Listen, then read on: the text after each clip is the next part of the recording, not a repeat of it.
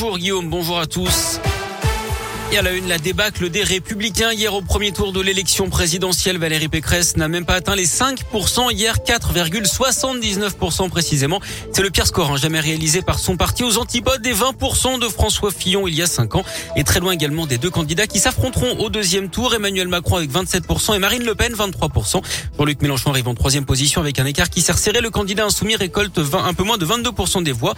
La désillusion est donc immense hein, chez les militants, les Républicains. Béatrice de Monti, candidate LR aux prochaines législatives dans le Rhône et conseillère municipale à Lyon, ne cachait d'ailleurs pas sa déception. Il y a un écart évident entre ce qu'on attendait. On était plutôt sur quelque chose entre 8 et 13, mais évidemment pas du tout euh, en dessous de 5. Je pense qu'il y a eu un vote utile au dernier moment. Moi, je l'ai senti autour de moi, des gens qui avaient peur de la montée des extrêmes et qui ont voté Macron sans conviction. On a bien vu qu'on était la bête à abattre. Valérie Pécresse était euh, une cible pour Emmanuel Macron. Je pense que c'était un jeu dangereux. Il a fait le jeu des extrêmes et euh, une démocratie démocratie a besoin de débat. Euh, il a refusé le débat. On n'a pas eu le droit de parler aux Français euh, projet contre projet. Et euh, oui, je pense que c'est un risque aujourd'hui. La discussion franche ou même franche dispute hein, seront sans doute au menu du bureau politique qui se tiendra à midi aujourd'hui.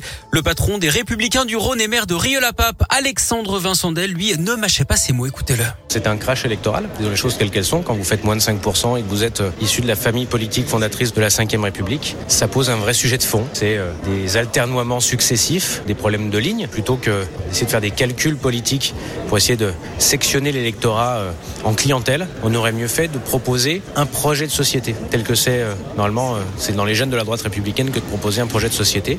On n'a pas su le faire, trop tiraillé entre deux lignes. On peut pas d'un côté dire qu'on combat l'extrême gauche et pas l'extrême droite. C'est juste pas possible. Justement, on doit combattre tous les extrêmes. C'est l'honneur de la droite de gouvernement et de la droite républicaine. Et à noter qu'un électeur sur quatre n'est pas allé voter. 25% d'abstention, 3 points de plus qu'il y a 5 ans. Place au second tour désormais le 24 avril. Valérie Pécresse a appelé à voter pour Emmanuel Macron, tout comme l'autre déception de ce premier tour. L'écologiste Yannick Jadot, lui aussi sous les 5%. Éric Zemmour, 7% hier et Nicolas Dupont-Aignan, 2% sont les deux seuls à appeler à voter pour Marine Le Pen.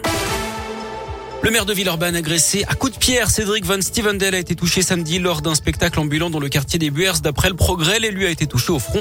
Il a porté plainte. Il affirme qu'il n'était pas visé en tant que maire. Un suspect, un mineur, a été interpellé et devrait être présenté à un juge pour enfants. L'enquête se poursuit pour retrouver d'autres auteurs présumés. Un grave accident de la route dans le 7e arrondissement. Hier soir, une voiture a heurté un poteau boulevard Chambaud de la Bruyère. Le conducteur a dû être désincarcéré dans un état grave. Lui et sa passagère, plus légèrement touchés, ont été évacués à l'hôpital Édouard Herriot. Et puis les pompiers mobilisés à Givor hier après-midi en cause un feu de bouteille de gaz qui s'est propagé à une toiture. Deux personnes ont été relogées. Il n'y a pas eu de blessés. Du sport du foot et le match nul de l'OL partout à Strasbourg. Hier, but de Karl Toko et Cambi. Awarn, Dombele et Lopez sont sortis sur blessure. Les Lyonnais qui sont dixièmes de Ligue 1. Prochain match euh, cette semaine, jeudi en quart de finale, retour de la Ligue Europa face à West Ham. Et puis bravo à Caroline Maya, la Lyonnaise sacrée championne du monde de pizza la semaine dernière à Parme en Italie d'après le progrès. La chef de 34 ans s'est imposée grâce à une pizza composée d'oursin, de mmh. bisques de homard, mmh. de gambas marinées, de ricotta pimentée et de billes de mozzarella di bufala. 58 mmh. participants étaient tout de même en compétition. Attention.